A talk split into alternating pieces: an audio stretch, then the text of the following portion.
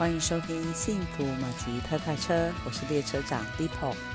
人生就像一列火车，有人上车，有人下车。有时你是车上的旅客，有时你是月台上送行的朋友，当然你也可以是看风景的游客。Depo 会分享许多旅客的生命故事，有的跟生活有关，有的跟生命有关，有的跟保险理赔有关。幸福马吉特快车即将启动，祝福你今天有一个美好的一天。今天来说说月生阿姨的生命故事。月生阿姨是个童养媳，五岁来到立中阿伯家。立中阿伯是家里唯一的儿子，他的父母希望月生阿姨长大之后就嫁给阿北。阿北有六个兄弟姐妹，他们就把月生阿姨当成自己的姐姐一样。从来到阿北家，月生阿姨就帮忙带妹妹们帮忙做家事、种田、农忙。月生阿姨从小早就习惯把这个家当成自己的家了。立中阿北的父母把她当成是自己的父母。听说月生阿姨十八岁就嫁给阿北，共生了三个儿子。因为孩子陆续的出生，家庭负担很大，阿贝就想去台北打拼赚钱养家。听说他去台北工作第三年，他就跟外遇的女人生了七个孩子。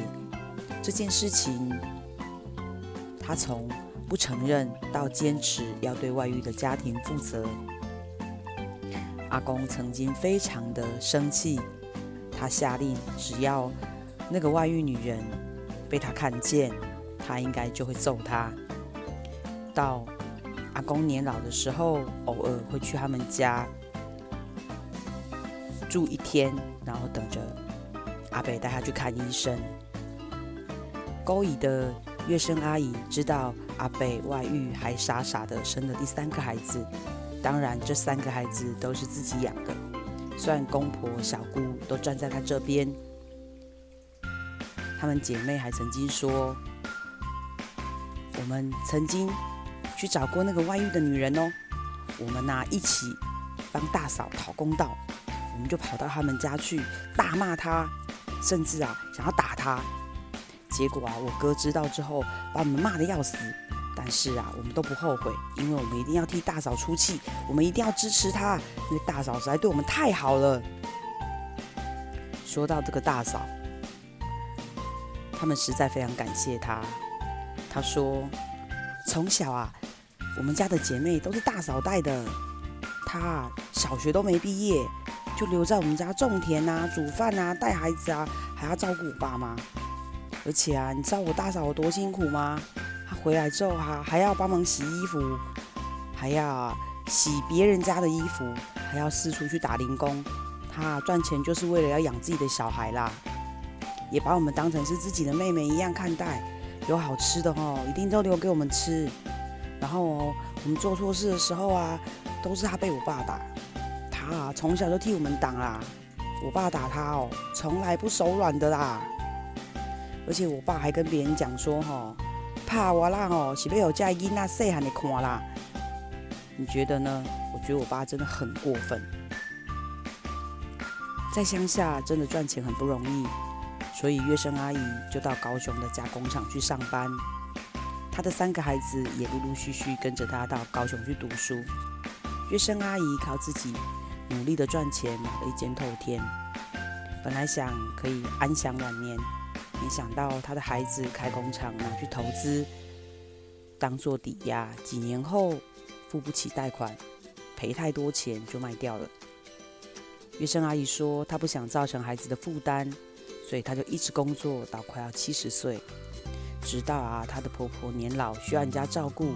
月生阿姨说，不然她回去乡下照顾婆婆好了，也不需要请外籍看护，因为浪费钱。过了一两年之后，阿北中风了。他说他也要回乡下住。我心里想，怎么会有人那么厚脸皮呀？还敢说要回乡下给大老婆照顾？更夸张的是，他竟然跟小老婆的孩子说不用请看护，大妈会照顾，脸皮真的有够厚的。月生阿姨一开始还需要把屎把尿，把被抬来抬去，喂他吃饭、擦澡。我真的很难想象，怎么会有一个人这么有爱心，照顾一个名义上的丈夫，背叛家庭的人？难道她把自己当成是台籍看护吗？我实在是非常非常的敬佩她。婆婆晚年几乎卧床不认得人了，月生阿姨自己年轻时太过操劳，腰椎跟膝盖都严重的退化。已经没有办法继续搬抬婆婆，他们的三个孩子就决定帮他们请外籍看护来照顾阿妈，让妈妈可以轻松一点。婆婆啊，几乎到一百岁的时候才去世。大家可以猜猜看，婆婆去世之后，月生阿姨要怎么跟阿伯相处呢？结果当然很简单，就是月生阿姨搬回高雄跟女儿住。她说啊，我今嘛身体无好啦，也无法度吼，该照顾啊，伊也要住伫个床骹，互伊继续去住啦。啊，因兜吼，啊，侪囡仔吼，要顾家己去家己顾啦，无法度啦。照住这个无情无义的先生，我猜应该是看在婆婆的面子上吧。唉，真是无奈啊。圣经上说，才德的妇人远胜过珍珠。月生阿姨真的是我看过非常非常有爱心的人，她无怨无悔地照顾这一家人，付出了一辈子。就算她的丈夫辜负了她几十年，她还是愿意照顾她一段很长很长的时间。就算大家都劝她不要傻了，不要照顾她，她都会说，请外籍看护，要小孩出钱。他们现在工作已经很不容易了，能省就省。月生阿姨总是体会体贴别人的需要，凡事都为别人着想。我想她这种品格比珍珠更为宝贵。愿上帝祝福月生阿姨，她有一个非常美好的晚年，也祝福你有美好的今天。你喜欢我的节目吗？欢迎按赞。订阅、分享给你的朋友。每一周我有三次以上的更新，你会最快的收到。也欢迎你留言给我，鼓励我。我非常需要你们的鼓励哦。如果有问题也可以留言，我会尽快回复你。我是幸福马吉特快车列车长 d e p o 列车即将抵达，要下车的旅客，请记得收拾您的记忆。